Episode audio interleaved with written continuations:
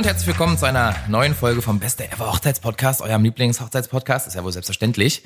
Ähm, gut, äh, bekannter alter Manier steigen wir hier mit äh, ganz wenig äh, Ego ein. ähm, ich bin Dennis Krischka, bin Hochzeitsfotograf bei Herr von Lux und äh, bei mir sitzt wieder Stella Löwnig. Hi Stella. Hallo Dennis. Hi Stella. Was machst du nochmal? Ähm, kein Problem, wir kennen uns noch nicht so lange.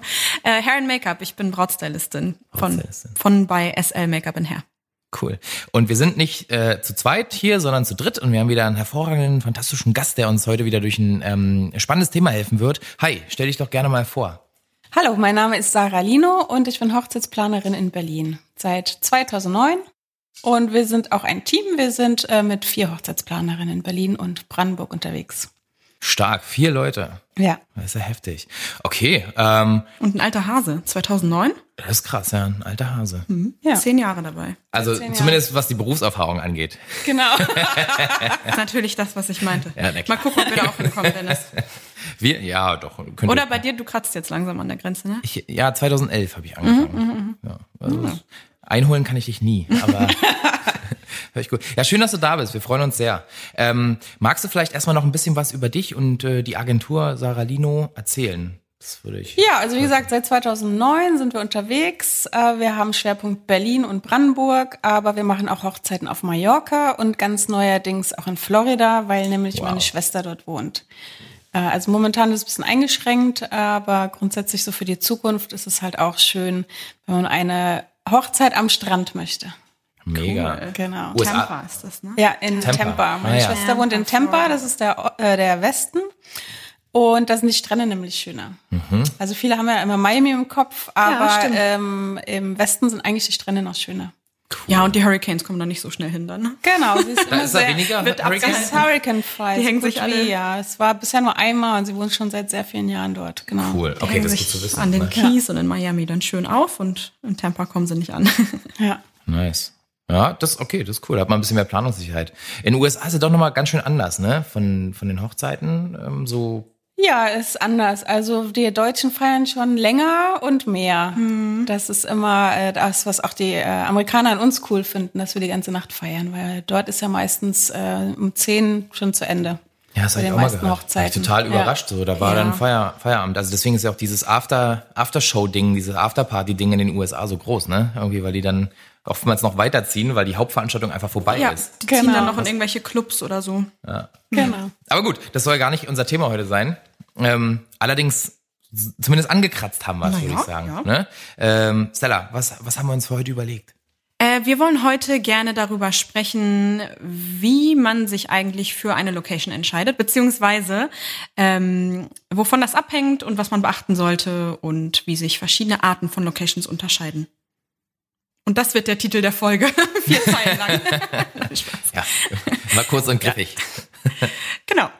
Und äh, da trifft es sich natürlich sehr gut, dass Sarah so viel Erfahrung hat beim Planen von Hochzeiten, denn wir haben ja schon gelernt, dass die Auswahl der Location immer einer der ersten Schritte sein muss und äh, natürlich alles, was danach kommt an Planung und Design und so weiter bestimmt. Ne? Genau, wir fangen immer mit der Location-Suche an. Und auch das Thema, ähm, was bei uns sehr oft erfragt wird, ist ja, wenn man eine standesamtliche Hochzeit plant, kann man ja in vielen Regionen erst sechs Monate vorher den Standesamttermin buchen. Und viele Paare sind sich dann unsicher, was mache ich denn mit der Location-Suche? Kann ich die schon starten oder kann ich das auch erst sechs Monate vorher tun? Und da sagen wir immer ganz klipp und klar, nein, so früh wie möglich die Location suchen und auch sichern, weil die meisten äh, sehr schönen Hochzeitslocations sind schon ein Jahr oder zwei Jahre im Voraus äh, gebucht. Genau.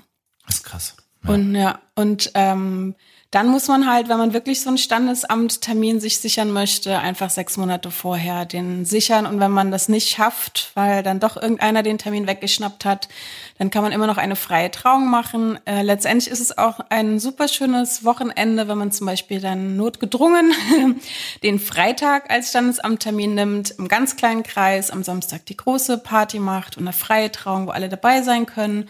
Und vielleicht hat man Sonntag noch die Möglichkeit, zusammen zu frühstücken. So hat man ein super tolles Wochenende und ähm, hat trotzdem das Beste draus gemacht. Ja, genau. mega cool, dass du das gleich so beschreibst. Ähm, ich glaube, wir haben schon öfter gesagt, aber wenn große Hochzeit, dann wäre das auch, mhm. Stella meinte das auch, wenn ich mich richtig erinnere, ähm, so die Idealvorstellung. Ja. Dass man wirklich auch mit den Leuten ein bisschen Zeit verbringen kann. Ne? Also wenn groß, dann gerne Freitag, Samstag, Sonntag. Genau, also wobei man ja auch nicht unbedingt immer samstags heiraten muss. Ähm, je nachdem ist es sowieso auch das mal entspannter, wenn die Gäste sowieso von weit anreisen, vielleicht auch mal einen Wochentag zu nehmen. Also das sind ja, es gibt ja ganz viele verschiedene Alternativen. Ähm, vor allem, wenn ich eine Hochzeitslocation buchen möchte, die schon ausgebucht ist, ähm, ja, dann hat man als Brautpaar die große Entscheidung, verschiebe ich meine Hochzeit jetzt um ein Jahr nochmal nach hinten, weil ich jetzt endlich meine Lieblingslocation gefunden habe und die schon ausgebucht ist, oder nehme ich einfach vielleicht mal einen Sonntag oder einen Wochentag. Hm. Genau, letztendlich ist es bei der freien Trauung dann noch einfach flexibler. Genau, das hatte ja äh, die Linda Tillmann auch schon erzählt in der Folge zum, zum Traurednern. Nennt man das so? ja. Weiß nicht so genau. das Traurednern. Ähm, äh, was war das? Genau, dass, dass man dadurch viel flexibler ist, wenn man, genau. äh, wenn man abseits vom offiziellen Termin sozusagen nochmal was plant. Ähm, genau. und das dann ja, ist halt nicht so abhängig vom, vom Standesamt und wie da die Regularien sind und kann auch mal auf den Wochentag, auf den Sonntag gehen. Mhm. Ja. Genau, und grundsätzlich ist natürlich die Location-Suche immer am aufregendsten, ähm, weil man hat halt als Brautpaar äh, bestimmte Vorstellungen im Kopf und dann gilt es natürlich, die bestmögliche Location zu suchen. Und am ähm, Anfang sollte man sich die Kriterien mal aufschreiben oder zusammen besprechen im Paar. Was ist am, am aller, allerwichtigsten? Soll es eine moderne Location in der Stadt sein? Soll es äh, auf dem Land sein? Muss unbedingt was Grünes dabei sein? Was passt halt zum Brautpaar? Oder soll es ein ganzes Hochzeitswochenende sein? Diese ganzen Kriterien sollte man ähm, vielleicht unter A, B und C Kriterien machen, weil manchmal findet man einfach nicht die hundertprozentige Location und dann vielleicht ist es das tolle Schloss, aber es hat doch keinen See oder vielleicht ist die moderne Location und ich habe doch keinen Außenbereich und mache vielleicht die Freitrauung doch woanders. Also letztendlich hat man immer sehr, sehr viele Möglichkeiten, so dass man auch manchmal Kompromisse eingehen sollte. Ja, und dann ist es halt an der Zeit, wenn man seine Wünsche weiß, zu suchen. Ähm, grundsätzlich gibt es verschiedene Locations, entweder ein Restaurant, Hotel oder eine reine Event-Location. Und bei der reinen Event-Location, da äh, die Betreiber arbeiten dann meistens mit Raummieten und das ist auch der Hauptverdienst der Location. Deswegen sind diese Raummieten auch meistens äh, sehr viel höher als bei einem Restaurant oder Hotel. Also das ist ein sehr großer Unterschied, die Raummiete. Ähm, und viele Paare denken dann, dass sie bei einer Event-Location ja alles mitbringen und das ist ja dann bestimmt viel preisgünstiger. Das ist ganz oft ein Trugschluss. Denn ähm, ja, erstens ist die Raummiete höher und zweitens, wenn ich jetzt nicht alles machen möchte, also ich hatte mal einmal eine Hochzeit mit 350 afrikanischen Gästen. Riesengroß. Ja, die haben tatsächlich das ganze Essen, alle afrikanischen äh, Mütter haben irgendwas zum Buffetteil ja, mitgebracht ja. und es gab ein riesengroßes Buffet und es war alles komplett selbst gemacht, aber ich glaube, bei den deutschen Hochzeiten ist das äh, eher weniger der Fall. Ähm, von daher muss man sich wirklich überlegen, will ich wirklich meinen ganzen Familien allen zumuten, Sachen mitzubringen oder will ich es mir einfach mal leisten, ganz in Ruhe zu feiern? Dann muss ich einen Caterer engagieren und der Caterer lebt natürlich von Speisen, Getränke, muss aber auch Personal bezahlen, muss auch die Köche bezahlen und alles wird dann im Angebot einzeln aufgelistet. Das heißt, es ist meistens viel teurer, als wenn ich einem Restaurant oder Hotel dann feier, wo alles inkludiert ist. Also dagegen äh, der Gegenpart, äh, wie gesagt, im Hotel oder Restaurant. Dort wird auch manchmal mit kleinen ähm, Raummieten gearbeitet. Aber da sind halt äh, Tische vorhanden, Stühle vorhanden, Personal, Köche und meistens bekommt man da ein Angebot, wo einfach nur Speisen, Getränke aufgelistet sind. Klar, je höherwertiger ich das Buffet oder Menü wähle, je nach Fleischsorten oder wie viel Fleischsorten wird es natürlich auch teurer. Aber grundsätzlich ähm, sind halt die Lohnkosten integriert und es ist letztendlich, auch wenn viele das nicht denken, aber meistens die preisgünstigere Variante. Krass, das war schon mal ein guter, ein guter Überblick, äh, der sehr auch sehr komplex war. Ja. Vielleicht nochmal zusammenfassen, genau. Du hast jetzt den Unterschied gemacht zwischen einer Event-Location wo du mehr oder weniger einfach nur die Location mietest, die aber alles andere, äh, die anderen Gewerke, Dienstleister dazu suchen musst und einer Hotel-Restaurant-Location, wo du sagst, okay, hier buche ich eher so ein Full-Service-Paket. Genau. Okay, Wobei es aber natürlich auch Event-Location gibt, die äh, lieber Speisen, Getränke selber machen wollen. Mhm. Aber eine Event-Location macht halt wirklich nur für ein Event auf. Und die haben halt sonst geschlossen. Das heißt, für das Event, das ich buche, also zum Beispiel diese Hochzeit, machen sie dann extra auf, buchen extra ihr Personal. Und dann- deswegen ist die Raummiete in der Regel höher. Und Ja. äh, auch dann, wenn sie Speisen, Getränke anbieten, dann würden sie halt in der Regel auch ähm, Personalkosten mit inkludieren natürlich. Und es ist in der Regel ein kleines bisschen höherpreisig. Vor allem auch, wenn es eine Event-Location ist, die viel mit Businesspartnern arbeitet. Weil Geschäftskunden, die können natürlich einfach mal mehr Geld ausgeben. Und deswegen äh, gibt's da ganz andere Kalkulationen. Und wenn dann ei- einmal im Jahr ein Brautpaar kommt und möchte dort feiern, dann äh, die wenigsten äh, machen dann Special-Preise für Privatkunden. Ach, und da ist übrigens auch noch etwas, worauf man sehr achten sollte bei Event-Locations. Ganz oft sind die Preise im Netto geschrieben. Und wenn man dann im Kleingedruckten noch mal guckt, äh, hat man auf einmal 19 Prozent noch irgendwo ähm, oder 7 Prozent auf die Speisen. Ähm, die man halt noch mal dazu addieren muss. Ne? Wichtige und Info entweder steht es gar nicht da, also es steht nur einfach nur netto und man übersieht es oder es kommt dann irgendwann noch mal brutto unten drunter. Auf jeden Fall muss man darauf achten bei Event Location, während bei den äh, Restaurants und Hotels in der Regel Bruttopreise steht, stehen inklusive Mehrwertsteuer. Ne? Also da darf man, muss man auch noch mal aufpassen. Das ist ja bei allen anderen Bereichen bei der Hochzeitsfeier eigentlich auch so, dass Bruttopreise stehen. Ne? Also Genau. ist gängig bei Dienstleistern. Im Privatkundenbereich Ja, sollte genau, man es auch sollte so so machen. sein, ja. Genau, Das genau. ist eher ein bisschen überraschend, ehrlich gesagt, und nicht so gängig. Nicht üblich. Ne? Ja. Äh, Deswegen wirklich nur bei Event-Locations, die sehr viel im Businessbereich arbeiten. Ja. Aber da muss man halt als Brautpaar ein bisschen drauf aufpassen, weil 19 Prozent, ähm, die, also die Location mit Speisen, Getränken ist halt der größte Posten der ganzen Hochzeit. Wenn man bedenkt, wie viele Gäste man hat, also ich, wir werden auch immer gefragt, wie viel sollte man dafür kalkulieren, wie viel Geld. Also das kann man so pauschal gar nicht sagen, weil es ist äh, super äh, großer Unterschied, ob ich jetzt 20 Gäste einlade oder 50 oder 350. Genau. Von daher, ähm, Die Menge macht den Preis, ne? das ist der größte sagen. Posten, ja. Die Location Ja. ist der größte Posten am Schluss. Es hört sich nach einer Menge rumrechnen und gegenrechnen und Tabellen an. genau. ja. Genau, viele fragen auch immer, was kalkuliert man heutzutage so? Natürlich äh, gibt es jedes Jahr Preisänderungen, ähm, weil das ganze Leben wird preisintensiver, äh, auch für die Locations natürlich, äh, Personalkosten, Rohstoffkosten für Essen und Getränke. Aber grundsätzlich, ähm, wir kalkulieren immer mit mindestens 150 Euro pro Person. Das ist so die erste Kalkulation. Also wenn ich 20 Gäste habe, dann 20 mal 150. Wenn ich 100 Gäste habe, bin ich schon bei 15.000 Euro. Und dann habe ich nur die Location. Also ich habe dann gar nichts anderes. Mit ich habe noch kein Trinken, Essen ne? und Trinken Ja, und. Location, aber ich habe dann noch keinen Noch nicht. Hochzeitsplaner, noch keinen Fotografen, noch Keine keine, Übernachtung. Stylistin, noch keine Übernachtung. Für, für Gäste Genau. eventuell. Hm. Deswegen also Transport. bei der Location-Suche lohnt es sich sehr, vorher sich die Gästeliste nochmal ganz genau anzuschauen und ganz genau zu überlegen, muss ich wirklich Tante Erna einladen, die ich schon seit fünf Jahren nicht gesehen habe? Oder konzentriere ich mich wirklich auf meine allerbesten Freunde und der engste Verwandtenkreis und streiche einfach mal 10 bis 20 Gäste, weil es macht halt letztendlich sehr viel Geld aus. Absolut. Das ist ein guter Punkt und ich finde auch die 150 Euro sind sehr realistisch. Die ist, ein, ist ein guter, eine gute Summe in der Mitte. Klar kann man deutlich mehr ausgeben, man kann aber auch ein bisschen weniger ausgeben. Deswegen ist es ein sehr gutes Mittel, finde ich wirklich. Ja, also das ist eigentlich ein ganz guter Durchschnitt. Also wie gesagt, ich bin ja schon seit zehn Jahren im Beruf. Ich habe früher mit 100 Euro kalkuliert, aber das schafft man heutzutage gar nicht mehr. Da muss man wirklich ehrlich sein. Ähm, man ist auch einfach mal viel länger in dieser Location als zu einem gewöhnlichen Geburtstag. Da geht man einfach nur abends hin und isst was. Ähm, man sollte wirklich drüber nachdenken. Man ist den ganzen Tag dort. In der Regel ähm, ist man dort schon zur freien Trauung oder man kommt direkt nach der Trauung.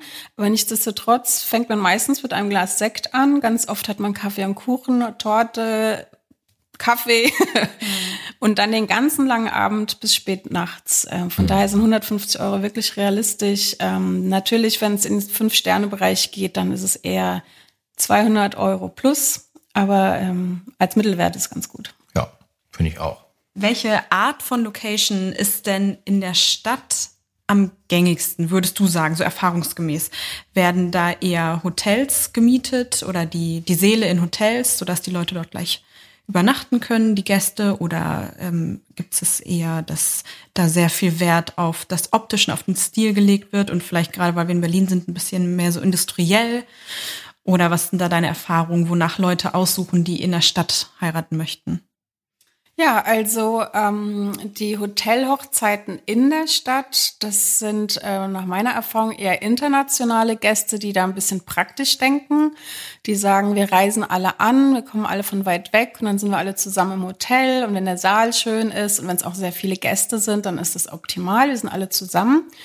Ähm, die deutschen Gäste wollen in der Stadt eher nicht so eine Hotelatmosphäre, sondern also hier in Berlin wäre es eher die coole Location oder die Industrial Location, sagt man so schön, also eine ehemalige Industriehalle, die jetzt einfach leer steht, mehr oder weniger schön zurechtgemacht ist. Also entweder ist sie sehr schön und stylisch oder sie ist überhaupt gar nicht schön. Also wie gesagt, wir sind ja in Berlin. für alle, aber sexy. Für alle Nicht-Berliner in Berlin ist es durchaus okay, wenn etwas mal nicht schön ist ja, oder ja. vielleicht sogar gewollt. Genau, also da sagt man dann, da sagt man dann shabby schick dazu. Also es ist ein bisschen schäbig, aber es wird dann schick gemacht, indem man halt sehr, sehr schöne ähm, Tische, Stühle mietet, sehr, sehr schöne ähm, Blumendekorationen macht.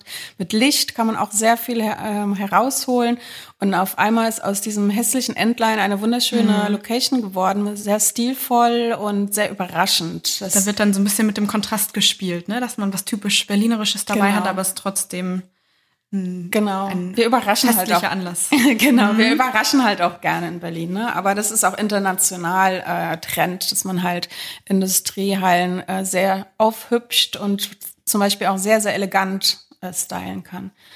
Genau, das sind so die Berliner Locations. Ähm, natürlich gibt's ja auch schöne Restaurants, kleine Restaurants. Es gibt auch sogar sehr viel Grün, was viele Nicht-Berliner immer nicht glauben. Aber es gibt sehr, sehr viel Grün in Berlin. Es gibt sehr viele Seen, also auch Locations am Wasser. Einiges am Wasser, ja. Mhm. Auch äh, Biergärten, die äh, total schön gestaltet sind mit Wiese, dass man auch wirklich auf der Wiese draußen am Wasser äh, mitten in Berlin heiraten kann. Das gibt es auch. Berlin hat halt natürlich den Vorteil, alle können sehr, sehr gut anreisen, von auch die internationalen Gäste, auch die deutschen Gäste von weit her. Und man hat nicht so viele Fahrtwege. Aber wir haben natürlich auch das wunderschöne Brandenburg drumherum. Ähm, das ist halt ganz oft so der Wunsch der Gäste, entweder ein schönes Schloss.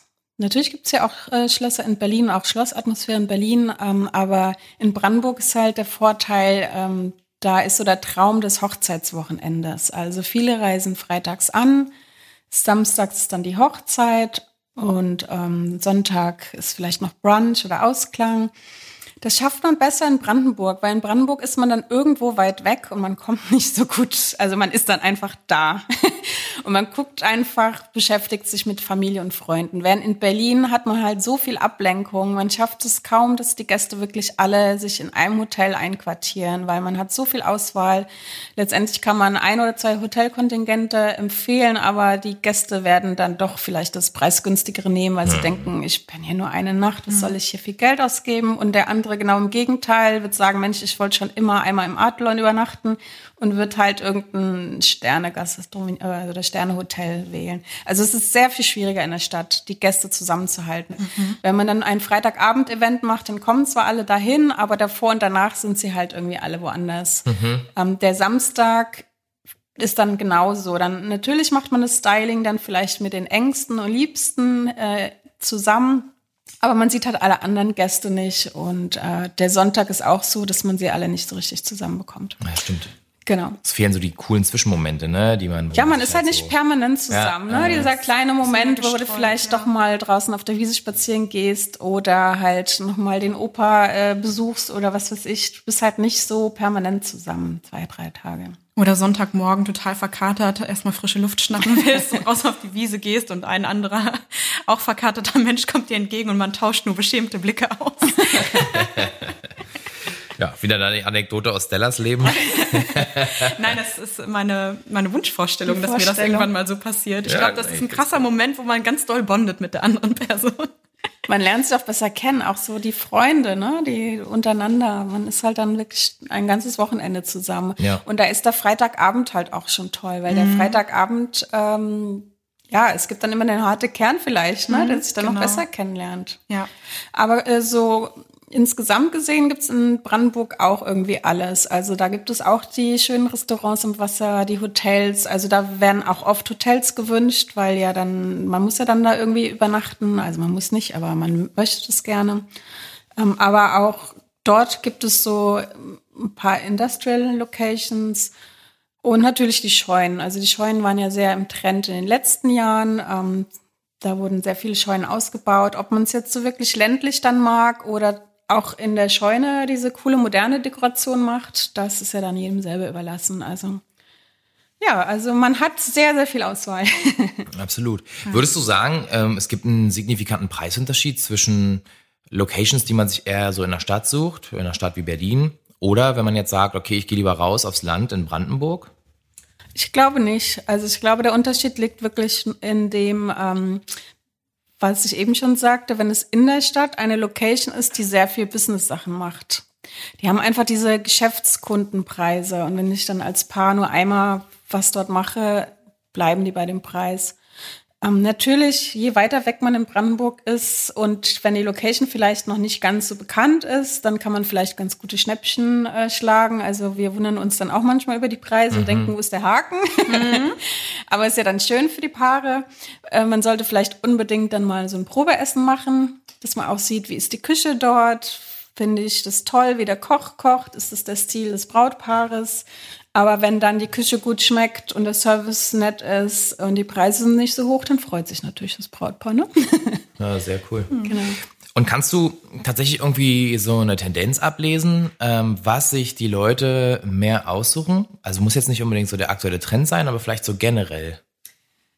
Also ähm, es gibt manchmal ganz coole Leute mit ganz coolen Berufen ähm, und dann denke ich, denken wir natürlich als Team so, wow, da wird bestimmt eine ganz coole Hochzeit, da machen wir bestimmt was ganz Besonderes und dann wollen auch diese Menschen eine Schlosshochzeit, äh, was ganz traditionelles, klassisches, wo wir uns dann sehr oft schon gewundert haben. Ähm, also dieses Schloss, dieses klassische wird es, glaube ich, immer geben. Ähm, es ist natürlich nicht mehr so kitschig wie vor zehn Jahren mit roten Rosen und Tauben, die steigen gelassen werden. Zum Glück. ja, sondern es äh, ist heutzutage eher eine stilvolle, schöne, mehr oder weniger klassische ähm, Hochzeit im Schloss. Ähm, aber gerade das Thema Eleganz, eine elegante Hochzeit, wir leisten uns was, das liegt ja immer mehr im Trend. Also diese Schlosshochzeit. Kommt wieder, ne? Ja. Ähm, was war die Frage? Welche Trends es gibt, ne? Ja, und nicht unbedingt, aber was, was die Leute vielleicht Was die Leute wollen, ne? aussuchen. Ja, ja. Ja, also dieses Schlossding ist immer so, ist immer da. Dann auch diese Vorstellung heiraten im Grünen ist immer da. Das kannst du ja in Berlin finden, wie auch in Brandenburg. Ähm, viele haben den Traum ähm, heiraten am See. genau. Was ich total nachvollziehen kann, Wasser ist immer, haben wir vorhin schon im Vorgespräch besprochen, Wasser ist immer toll und beruhigt irgendwie, es äh, erweitert irgendwie auch so das Areal, finde ich immer ganz Ja, besonders. man kommt so gut runter, ne? Ja, mit Steg und dann kannst du dann noch sitzen, vielleicht einen Sonnenuntergang angucken, Ja, trinkst dann noch ein und, Bierchen. und gerade im Sommer, finde ich, da geht doch immer ein angenehmes Lüftchen. Ja. Also wenn das Hochsommer ist, Genau. dann ist, ist da ein bisschen mehr Frische in der Luft als äh, bei einer Location, die halt irgendwo. Ist auf jeden Fall auch steht. immer eine entspanntere Stimmung, weil man irgendwie rausgehen kann tagsüber, ne? Ja, total. Ja, cool, okay. Und was würdest du jetzt sagen, so gibt's bestimmte Locations, die mit bestimmten Stilvorstellungen der Hochzeit besser harmonieren als andere? Würdest du jetzt zum Beispiel sagen, ja, wenn jetzt Leute so eine Boho-Hochzeit wollen, wird ja jetzt immer weniger äh, gemacht gerade, äh, würdest du dann sagen, okay, ihr könnt auf jeden Fall nicht ins Schloss gehen, ihr braucht auf jeden Fall eine Scheune oder ihr könnt nicht ins Industrial gehen, ihr müsst irgendwo, keine Ahnung, euch was ganz anderes aussuchen oder, oder sagst du, eigentlich kann man jede Location jedem Stil anpassen? Also grundsätzlich machen wir ja das, was die Brautpaare wollen. Ne? Ähm, klar findet man manche Dinge, die besser passen und manche Dinge, die nicht so gut passen. Ähm, wir fragen natürlich am Anfang immer, was ist so grundsätzlich der Traum? Soll es eher elegant sein, eher ganz rustikal oder tatsächlich so ganz altbacken klassisch? Ich meine, diese rote Rosen und so. Es gibt ja noch, äh, das kann man ja trotzdem noch stilvoll umsetzen, wenn es einer haben möchte. Ne? Und wissen die Leute dann häufig schon, was sie wollen? Haben die, kommen die zu euch mit einer, mit einer Grundidee, Ja, Oder lest ihr das schon. so ein bisschen ab, wofür die der Typ wären oder sowas? Also die meisten schon, ich sag mal 80 Prozent schon. Mhm. Ähm, vor allem die jüngeren Paare, die schauen schon viel äh, im Internet, Ja, Instagram, das Pinterest. denke ich mir, mhm. Was gefällt ihnen so? Und dann können sie uns auch schon ein, zwei Fotos zeigen. Und klar sagen wir dann, ähm, das Elegantere passt natürlich super toll in ein Fünf-Sterne-Haus oder in ein stilvolles Schloss. Ähm, und wenn man jetzt eher so was ganz ländliches will, dann findet man vielleicht eher eine schöne Scheune, die man ja auch stilvoll herrichten kann. Oder es gibt auch so Landgüter mit ehemaligen Rinderställen, solche Dinge, die aber jetzt als Event-Location ausgebaut sind. Man würde natürlich erstmal so Dinge, äh, so Locations suchen und empfehlen, die dazu nach unserem Geschmack passen. Ganz, ganz selten ähm, ist halt der Geschmack des Brautpaares irgendwie anders und sie, sie äh, verlieben sich dann halt in eine Location und nehmen die und wollen dann dort unbedingt diesen Stil reinsetzen, wo wir dann halt denken, okay, das passt jetzt so gar nicht, aber bitte, wenn das deren Wunsch ist und deren Geschmack, es muss ja nicht unser Geschmack sein. Ne? Wenn es zum Beispiel so ein Konferenzhotel äh, ist, wo im Grunde ein Konferenzsaal irgendwie aufgehübscht werden muss zu einer Hochzeitslocation und dann kommt jemand an mit Federn und Boho und alten Teppichen, irgendwie das passt halt so überhaupt gar nicht da rein. Aber da muss man halt irgendwie das Beste draus machen. Da muss man halt irgendwie den Zauber da reinbekommen und Ja, das ist ein ganz gutes Zitat, ja. Einfach den Zauber reinbekommen. Ne? Zauber. Da, darum geht's im Endeffekt, ja. Irgendwie, das ist cool, ne? genau, dann wird's halt irgendwie passend gemacht. Hast du äh, zu dem Themenbereich so eine Anekdote vielleicht, wo du, wo du sagst so, okay, äh, da hatten wir mal eine krasse Herausforderung irgendwie, weil die Location dann plötzlich ganz anders war als der Stil irgendwie oder? Also wir haben jede Menge Herausforderungen. ähm, wir hatten im letzten Jahr zum Beispiel eine sehr große Hochzeit. Da gab es schon die Location, die wurde schon gewählt und äh, die Planung war schon fast fertig. Und im letzten Moment hat das Brautpaar entschieden, äh, wir wechseln die Location komplett. Ähm, ja, klar, da muss man halt alles nochmal neu planen und gucken, ob das, neu, äh, das alte geplante dort reinpasst. Ähm, ja, das sind dann unsere Herausforderungen, aber das schafft man dann auch irgendwie. Also es war zuerst eine Location, das war wie eine Villa mit einem riesen Garten und nachher wurde in einem Club gefeiert in Berlin. Also Ach, das guck war an. schon ganz anders. krass. Das ist wirklich komplett anders. Also War das ein gar nicht mehr mit internationales Outdoor. Das war eine internationale Ja, ne? Hochzeit, ja. Klingt doch danach. ja, ja, auch. Genau. Ja, cool. Ich hatte mal äh, ein paar, äh, die, ähm, mit denen hatte ich aber nur im Vorfeld zu tun. Die haben in so einer alten DDR-Turnhalle gefeiert, die noch nicht renoviert war. Das fand ich auch mega spannend als Idee. Sowas habe ich auch noch nicht erlebt. Das fand ich eine sehr ausgefallene Location, wo wirklich noch die Sportgeräte drin standen, so Ja. diese alten.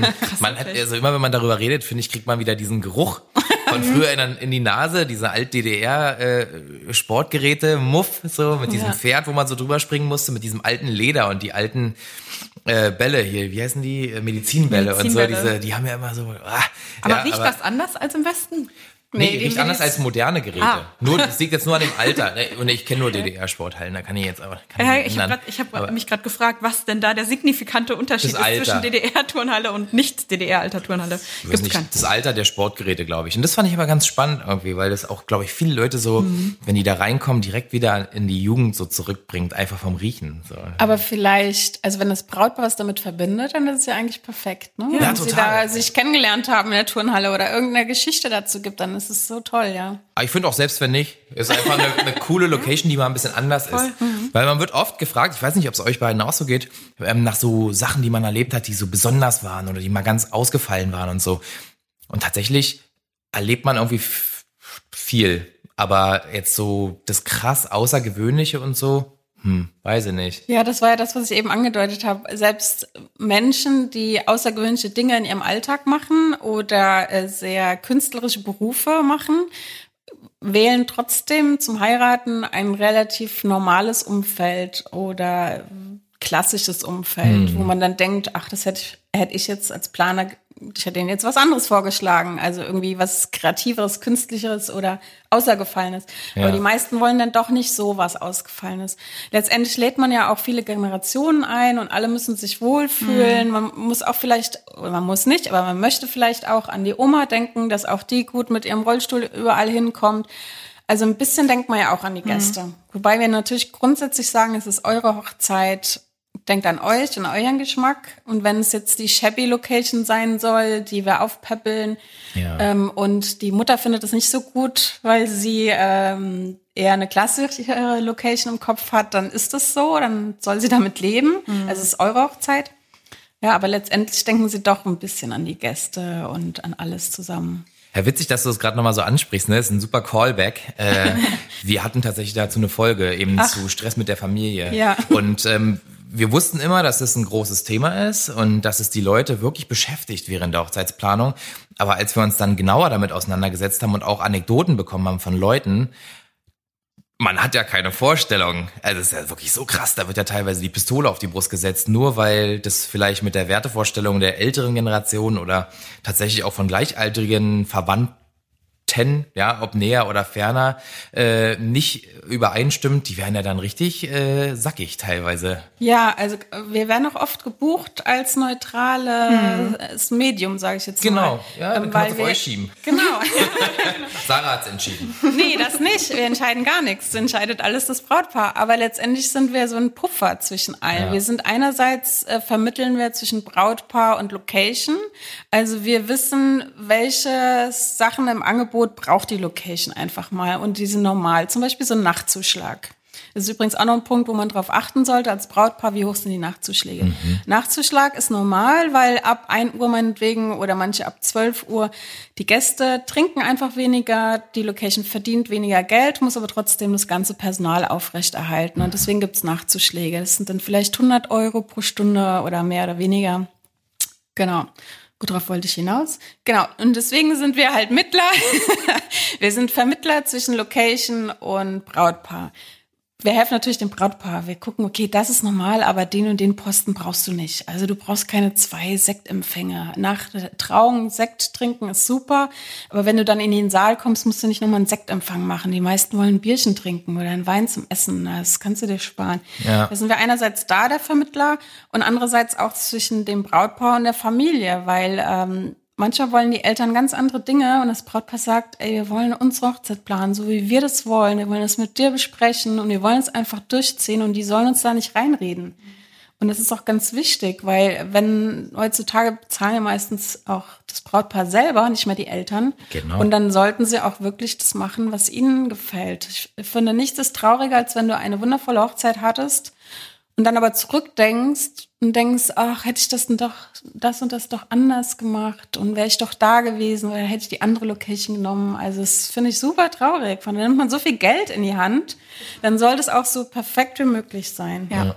Ja, besonders wenn das dann von außen beeinflusst war, ne? Also genau. wenn man sich nach wem anders gerichtet hat und es eigentlich in sich anders gefühlt hat wenn man sich reinquatschen lässt mm. in irgend, irgendwas, was man vorher gar nicht wollte. Genau. Aber ich würde gerne nochmal äh, Rückgriff nehmen, kurz auf, da, auf also eure Vermittlerrolle mit den Locations.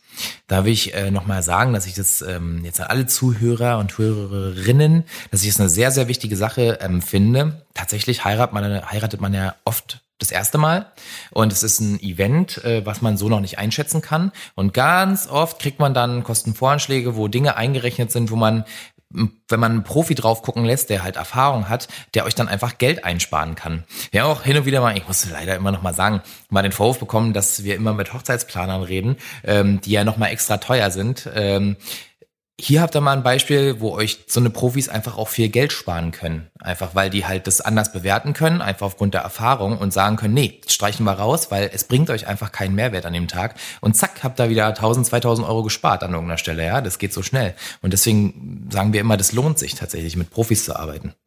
Es lohnt sich ja in verschiedenster Richtung. Einerseits, ähm, klar findet man alle Hochzeitsdienstleister auch im Internet. Und klar kann ich mir Bewertungen äh, ansehen und lesen. Aber letztendlich weiß ich nicht, sind die Bewertungen echt?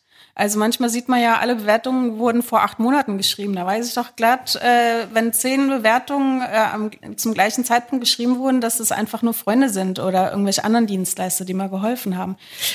Ähm, letztendlich weiß ich nie als Brautpaar, wie ist dieser Mensch wirklich? Ist dieser Dienstleister wirklich gut? Ähm, und ein Hochzeitsplaner, der hat halt schon sehr viel Erfahrung. Wir haben schon über 300 Hochzeiten gemacht, also wir haben echt viel Erfahrung.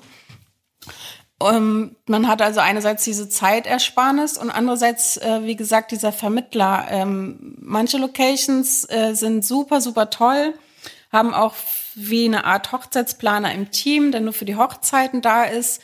Und sie haben auch Dienstleisterlisten ähm, als Location, die sie so weitergeben. Aber man muss halt immer äh, die Kirche im Dorf lassen. Dieser, diese Person in der Location kümmert sich um alle Dinge in der Location. Und wenn das eine viel gebuchte Location ist, die vielleicht auch noch Business-Events hat, äh, dann hat dieser Mitarbeiter, und manchmal ist es auch tatsächlich wirklich nur einer oder zwei, dann haben die jede Woche drei Events, Freitag, Samstag, Sonntag oder in der Woche noch die Business-Events. Das heißt, die haben richtig viel Stress, die haben einfach keine Zeit für jede Frage, die das Brautpaar noch so hat. Ähm, und man hat als Brautpaar sehr viel Fragen, weil die ja, fallen einem immer erst auch. später ein. Absolut. Einfach einen Ansprechpartner zu haben, ja. wo man weiß, okay, genau. der kann mir jetzt innerhalb von kurzes, kürzester Zeit eine, eine definitive Antwort geben. Genau. Und man muss nicht erst ewig rumsuchen und selber recherchieren und so. Und man hat halt ähm, als Hochzeitsplaner, also mit einem Hochzeitsplaner immer jemanden, dem man schon mal alle kleinen Fragen schon mal stellen kann. Und wir sortieren das dann aus und kommen dann einmal geballt zur Location und stellen dann da alle unsere Fragen. Oder wir hatten schon eine Hochzeit dort und wissen schon, die Hälfte der Fragen können wir schon so beantworten. Und man hat halt immer eine neutrale Person, weil die äh, Person in der Location ähm, es ist ganz normal in der Gastronomie und Hotellerie, dass da eine sehr hohe Fluktuation ist. Das heißt, ganz oft ist jedes Jahr ein neuer Ansprechpartner da. Das verunsichert die Paare. Und auch am Tag der Hochzeit ist die Person meistens gar nicht da. Wenn es so ein ähm, Bankett-Mitarbeiter ist, ähm, der wirklich nur im Büro sitzt, dann ist er ganz oft von Montag bis Freitag da da kann man Glück haben, wenn er Samstag überhaupt mal ein paar Stunden reinkommt oder sie ist gar nicht da, die Person. Mhm. Ähm, dann hat man halt wieder eine andere Person am Tag der Hochzeit. Das ist dann der Restaurantleiter oder der Bankettleiter, ähm, also oftmals eine zweite Person. Und das verunsichert die Paare auch. Dann ist da jetzt auf einmal ein ganz anderer Mensch. Dann weiß man nicht, wurde jetzt alles weitergegeben. Mhm. In manchen Locations klappt das super. Ich, um Gottes Willen, ich will die Locations nicht äh, schlecht machen, aber leider, leider gibt es auch viele Locations, wo es halt nicht klappt, die Übergabe. Und dann steht man da als Hochzeitsplaner und sieht, dass das, das Service-Team überhaupt gar nichts weiß. Gibt es jetzt Sekt, gibt es keinen Sekt, wo sollen wir stehen? Ähm, diese ganzen Details, die zehnmal besprochen worden sind, selbst wo wir, wenn wir dabei sind, wo wir wissen, es wurde schriftlich fixiert und dann weiß es keiner. Also das ist manchmal so, mhm.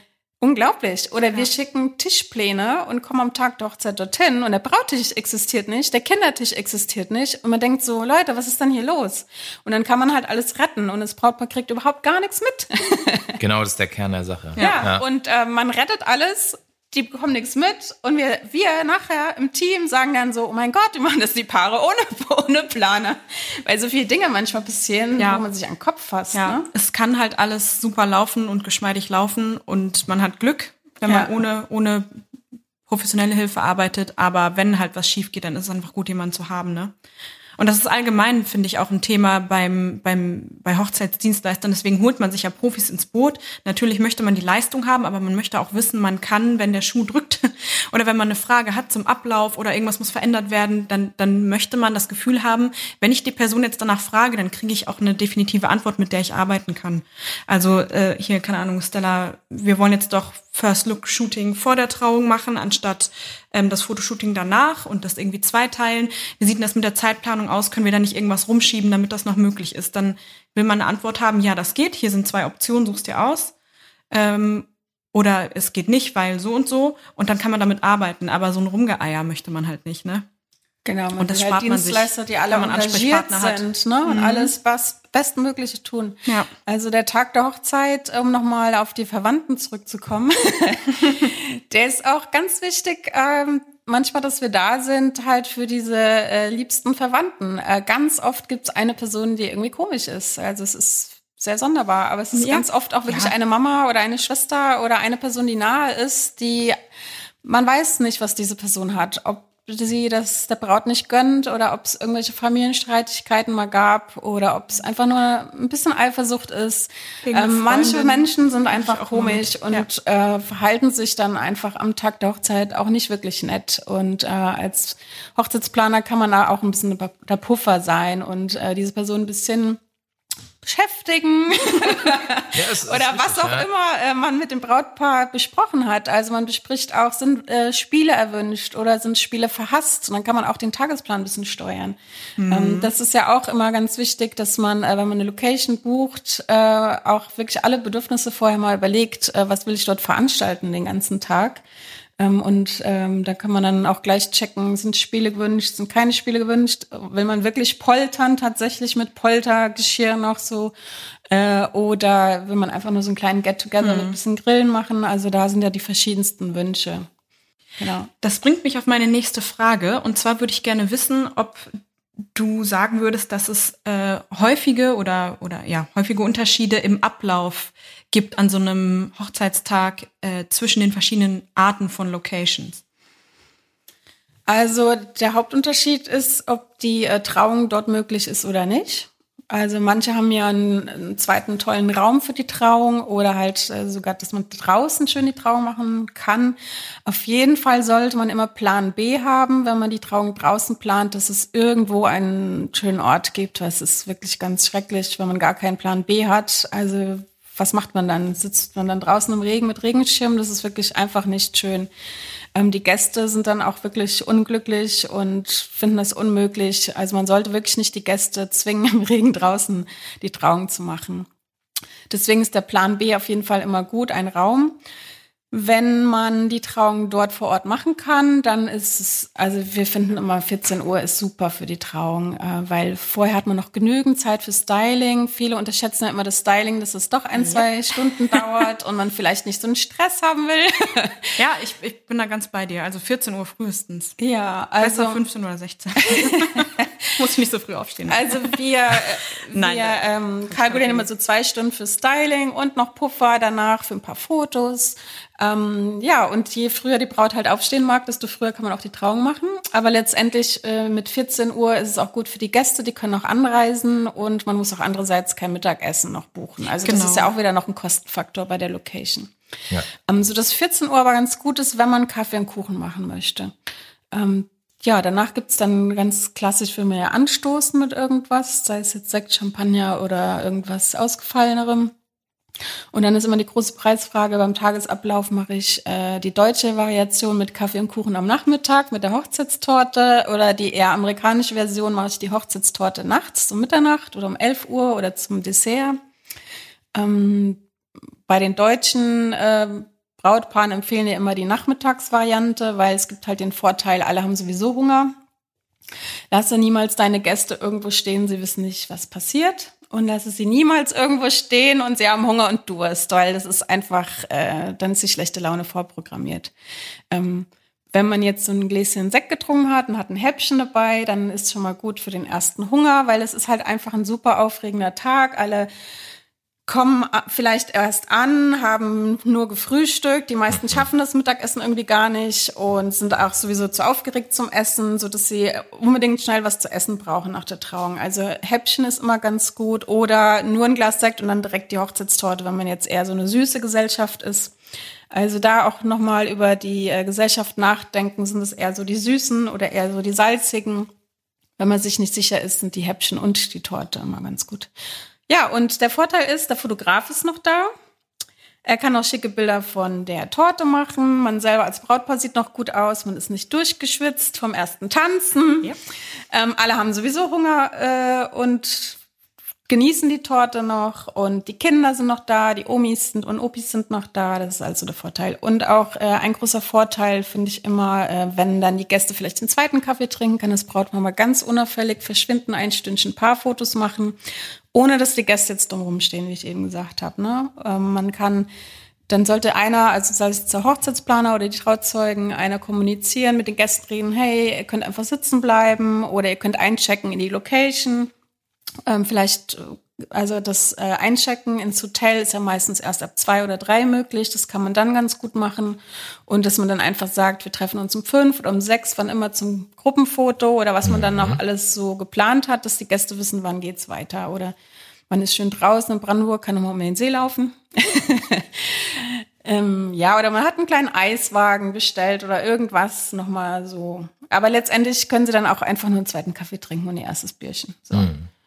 Erstes genau. Erstes Genau, und die oder halt, äh, ja, und dann irgendwann das Abendessen, ne? Und äh, die Torte nachts wäre so das andere. Da ist halt wirklich die Frage, will ich äh, die Party nochmal unterbrechen, um die Torte zu machen? Das ist eigentlich immer nicht so geschickt. Das ist nicht so toll für einen DJ. Da hat er gerade die Party in Schwung gebracht, dann müssen sich alle setzen, die Torte essen. Ganz oft werden dann halt die Leute auch müde, so, mhm. ups, jetzt bin ich müde, ach, jetzt habe ich ja nochmal was gegessen, dann gehe ich jetzt mal nach Hause. Mhm wie gesagt, die Kinder sind vielleicht im Bett, die Omis sind vielleicht nicht mehr da, man selber. Vielleicht hat man Fotograf aus Kostengründen schon nach Hause geschickt um Mitternacht. Deswegen ist es alles so ein bisschen, mhm. muss man sich überlegen, wie man das haben möchte. Ja, passt dann so zu dem typischen Zeitablauf, wie das meistens der Fall ist bei Hochzeiten, nicht so ganz gut, ne? Genau. Nee, von daher, also unser Rat ist immer, wenn die Party mal startet, dann äh, keine Unterbrechung mehr. Ja, völlig richtig. Ich kann mir vorstellen, dass bei Locations, die auf dem Land sind, die vielleicht auch ein bisschen weiter entfernt sind von Häusern drumherum und so weiter, die Partys immer relativ lange gehen eigentlich, oder? Gerade wenn man so eine Scheune hat, wo dann alle tanzen können und eine große Tanzfläche da ist und man auch mal rausgehen kann und noch mal irgendwie einen Moment Luft schnappen und eine rauchen oder so.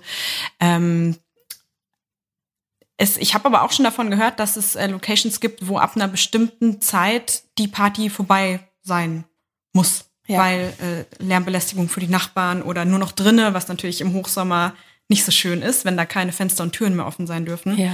Äh, wie ist denn das in Hotels? So normalerweise. Also äh, bei jeder Location sollte man das unbedingt erfragen, wenn man lange feiern möchte. Das ist ein ganz mhm. großer, wichtiger Punkt. Mhm. Und dann ähm, viele Locations machen wirklich nur bis drei Uhr und dann ist Schluss. Mhm. Und drei Uhr ist eigentlich auch eine ganz gute Basis.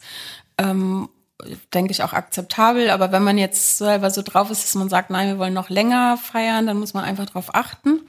In Hotels ist es ganz oft so, dass ähm, wenn es der gleiche Raum ist wie das Frühstücksbuffet, das irgendwann tatsächlich halt aufgeräumt werden muss und das Frühstück eingedeckt werden muss, ähm, dann sagen die halt meistens auch, es geht bis drei oder vier Uhr, dann wird umgeräumt. Ähm, sehr, sehr unterschiedlich. Manche haben auch noch so einen kleinen Barbereich, wo man dann einfach nochmal den letzten Absacker trinken kann. Aber in den aller, allermeisten Locations äh, ist es tatsächlich nicht nur in Berlin, sondern auch in Brandenburg tatsächlich mit der Lärmbelästigung ein großes Thema. Also die allermeisten äh, wünschen sich, dass man ähm, um 22 Uhr reingeht, dass die Party dann drin ist und dass man tatsächlich zumindest zu einer Seite hin. Man hat meistens so eine Seite mit Nachbarn. Mhm. Entweder alle Seiten oder eine Seite äh, Fenster und Türen zumacht. Wenn es dann sehr heißer Sommer ist, sollte man äh, gegebenenfalls so ein mobiles Klimagerät äh, auf die Tanzfläche stellen, weil sonst wird sehr, sehr heiß. Vor allem, wenn man amerikanische Gäste hat, die sind ja auch Klimaanlagen gewohnt. Mhm. Ähm, die halten okay, das überhaupt stimmt. gar nicht aus. Ja. Ähm, ja, ist ein großes Thema. Man sollte auf jeden Fall äh, ganz klipp und klar fragen, wie lange darf ich feiern und wie ist es mit der Lautstärke, vor allem wenn man eine Band gebucht hat. Weil gerade mhm. diese romantische Vorstellung von einer Scheune und hier ist ja alles egal und ich kann hier feiern, ist auch schon also es gibt ja eine sehr renommierte, tolle Scheune, die man auch sehr gut im Internet findet. Und äh, die haben ein absolutes äh, großes Problem mit Lautstärke und da ist so gut wie Zimmerlautstärke mm, dann genau. nur noch erlaubt. Und mhm. das, äh, wenn man das vorher nicht weiß, ist es natürlich eine Katastrophe, wenn man gerne feiert. Hast du schon mal eine Hochzeit gehabt, wo die Polizei kam? Ja. Echt? Oh nein. Ah, eigentlich witzig, die machen ja nichts, oder? Die sagen dann so, jetzt äh, Sie geben eine erste, ja. Sie geben eine erste Verwarnung und wenn Sie dann nochmal kommen müssen, äh, dann muss tatsächlich die äh, Party irgendwie die, die Musik beendet werden. Hm. Ja. Also das ist dann der Moment, wo man auf jeden Fall mal die Fenster zumachen sollte. Ja, stimmt. Das würde ich in Kauf nehmen. Ein drittes Mal würde ich sie dann nicht kommen lassen, aber. Na, wenn, wenn, wenn du Pech hast, lösen sie beim zweiten Mal schon auf. Dann ja, das Auflösen können sie ja machen, solange ich kein Bußgeld bezahlen muss. Musst du meistens nicht, glaube ich. Aber ich habe auch eine sehr gute Erfahrung gemacht. Ich hatte mal eine Zelt. zum vier ist, können sie auch auflösen. Ist mir dann auch egal. Dann will ich auch ins Bett. ich hatte mal eine Zelthochzeit. Und ich meine, Zelt ist ja schon relativ hellhörig. Da mhm. hat man ja schon gedacht, naja, das schaffen wir bestimmt nicht, dass es wirklich leise ist. Und ähm, das war in einem Golfclub und der Golfclub sagte mir schon, na ja, also die alle Nachbarn sind super nett, aber es gibt einen, der wird 100 Prozent die Polizei rufen. Vielleicht sollte man den vorher informieren, aber der ist halt nicht so nett und der wird auf jeden Fall die Party sprengen. Und dann bin ich zu dem äh, älteren Herrn dann hin und hab vorher und hab geklingelt und hab gesagt, dann und dann ist hier eine Hochzeit und es wäre so toll, wenn er vielleicht das halt einfach in Kauf nimmt. Es wird halt ein Zelt geben und wir werden eine Hochzeit feiern und es wird vielleicht bis zwei, drei Uhr gehen und habe ihm halt ein, ich weiß nicht mehr was, ein Sekt oder irgendwas gebracht. Und der war der so süß. der war so begeistert. Oh, in all den Jahren hat ja hier noch nie einer geklingelt und noch nie vorher Bescheid Krass. gesagt. Aha. Das findet er ja so toll. Er ja, vielen Dank. Und wer bin ich denn überhaupt? Und oh, das ist ja wie im Fernsehen, eine Hochzeitsplanerin. Also der war ganz begeistert und ganz süß und hat ja. gar nicht die Polizei gerufen. Ne? Ja. Also vielleicht Dann geht man auch mal den ersten Schritt Klar. und fragt äh, oder macht einfach Zettel für die Nachbarn ja. und bittet halt. Ja. Weil irgendwo, man kann es ja auch verstehen, ne? muss man auch einfach sagen. Natürlich. Also man selber ist nur ein, ein Tag oder ein Wochenende an dieser Location und das ist ein ganz besonderer Tag für einen. Diese Nachbarn wohnen da immer und wenn das jeden Samstag und jeden Freitag so ist, dann kann ich schon verstehen, dass man da dann irgendwann ein bisschen abgenervt ist. Und umso schöner, wenn sich jemand auch um einen Gedanken macht, ne?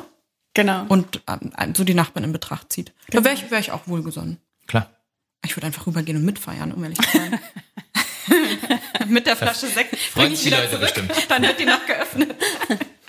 Ja, aber wie du schon sagst, ist auch wirklich ein Unterschied. Es ist eine Location, die jeden, jede Woche Freitag und Samstag Krach mhm. macht. Oder in meinem Fall war es halt ein Zelt, das stand halt einmal da und äh, dieser Nachbar, äh, der hat sich halt dreimal im Jahr beschwert über Lautstärke, aber er jetzt nicht jedes Wochenende und mhm. dann hat er sich einmal nicht beschwert und das, das war halt gut. Aber Proaktivität ist, glaube ich, immer ganz gut. Auf jeden Fall. Ich habe noch eine persönliche Frage. Wenn du nochmal heiraten dürftest, welche Location würdest du dir aussuchen? Sehr schwierige Frage, kann ich dir gar nicht beantworten. Also ich würde aber alles anders machen, das stimmt schon. Mhm.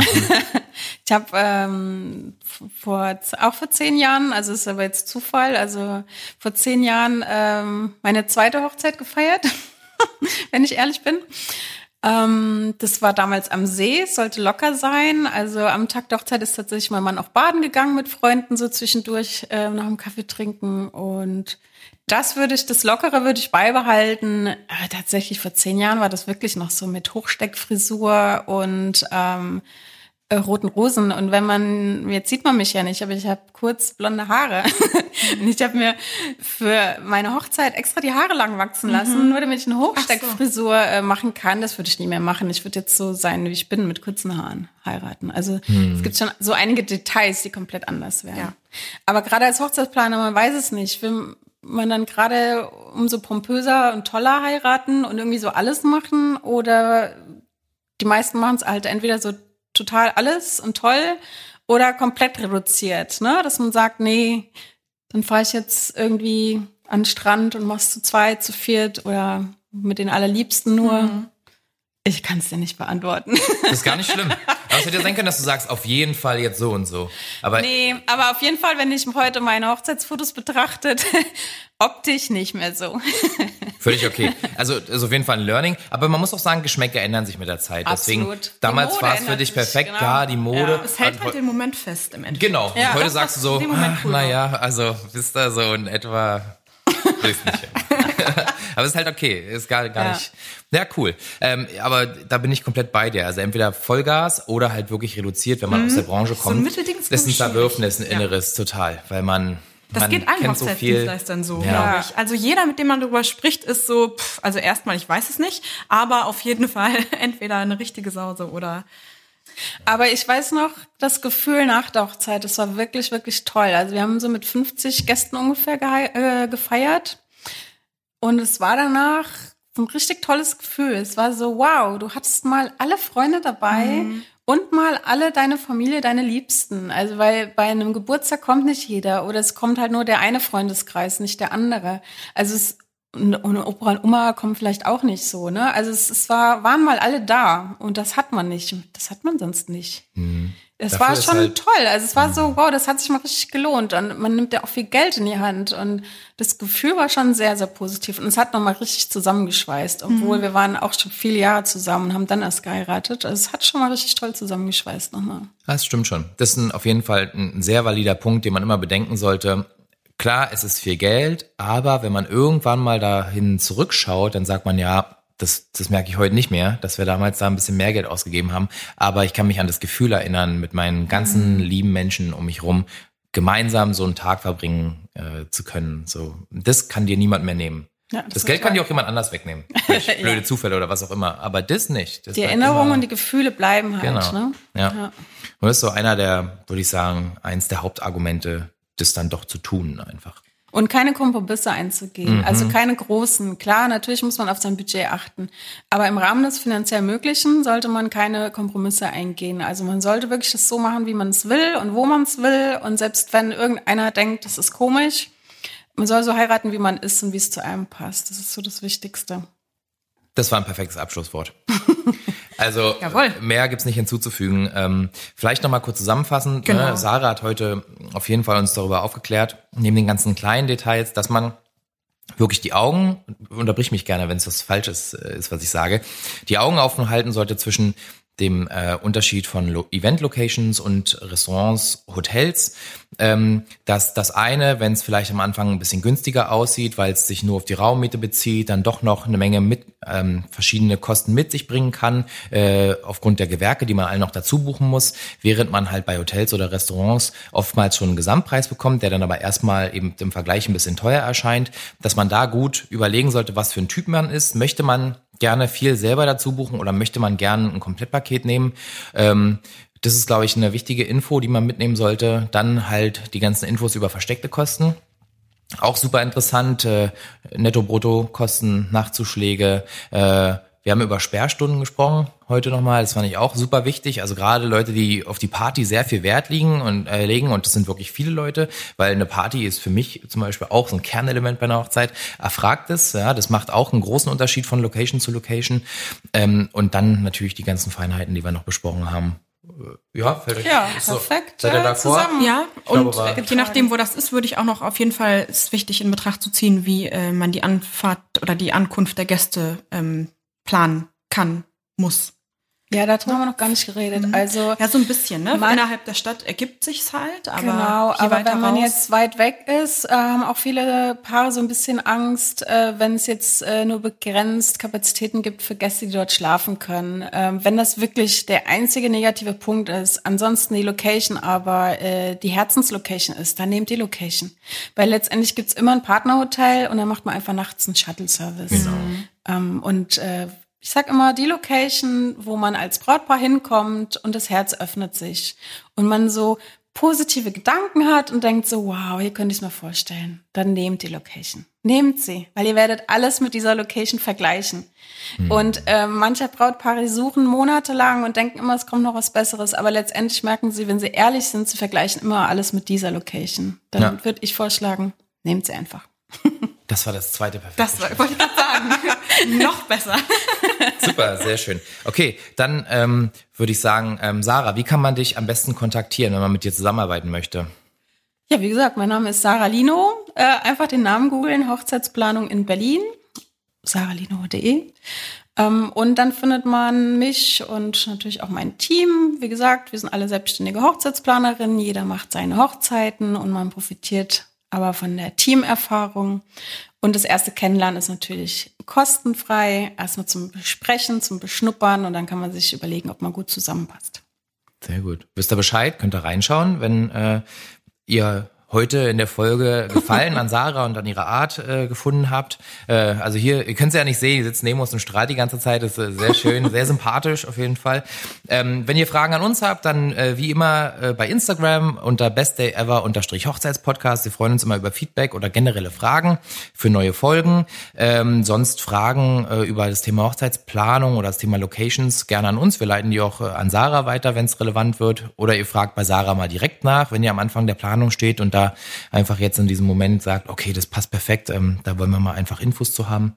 Kurze Frage, bietest du Teilleistungen an? Also ja, wenn man wirklich, genau, man braucht Hilfe, einfach mal über, sorry, jetzt schon wieder komplett die Folge. Kein Problem. Dein wunderschönes Outro gesprengt, sorry. Kein Problem. Das wollte ich vorhin schon fragen, das hat nicht gepasst. Ähm, weil, wenn ich das jetzt alles höre, das ist, glaube ich, ein riesen Berg an Informationen ja. und ja. Sachen, die man beachten muss. Und wenn man sich da noch nie mit auseinandergesetzt hat oder auch wenn man sich seit sechs Jahren damit auseinandersetzt, so wie ich, wenn ich jetzt in die Situation käme, ich müsste anfangen, eine Location zu finden, ich glaube, ich wäre erst mal drei Wochen in Schockstarre. Also würdet ihr das auch anbieten als Teilleistung, dass ihr sozusagen bei der Hilfe unterstützt, äh, Genau. Quatsch, bei der Suche unterstützt. Genau, wir haben äh, verschiedene Pakete, je nachdem, wie viel Planung man in Anspruch nehmen möchte. Es gibt aber auch Teilleistungen und es gibt auch Workshops für Brautpaare. Ah ja. Und die werden auch komplett angerechnet, wenn man sich danach entschließt, eine Planung zu buchen. Ah, genau, also auf der Webseite findet man alle Leistungen und Teilplanung ist auch dabei. Wunderbar, kurzer Nachtrag. Völlig in Ordnung. Äh, äh, war sehr wichtig, Ja. ehrlich gesagt. Vielen Dank, dass ich dabei sein Sehr durfte. Schön, dass du gerne. da warst. Wir Danke, dass du dir die Zeit genommen hast. Gut, und alle anderen, wir hören uns in zwei Wochen. Ja. Schön, dass ihr zugehört habt. Bis bald. Bis Tschüssi. dann. Tschüss. Tschüss.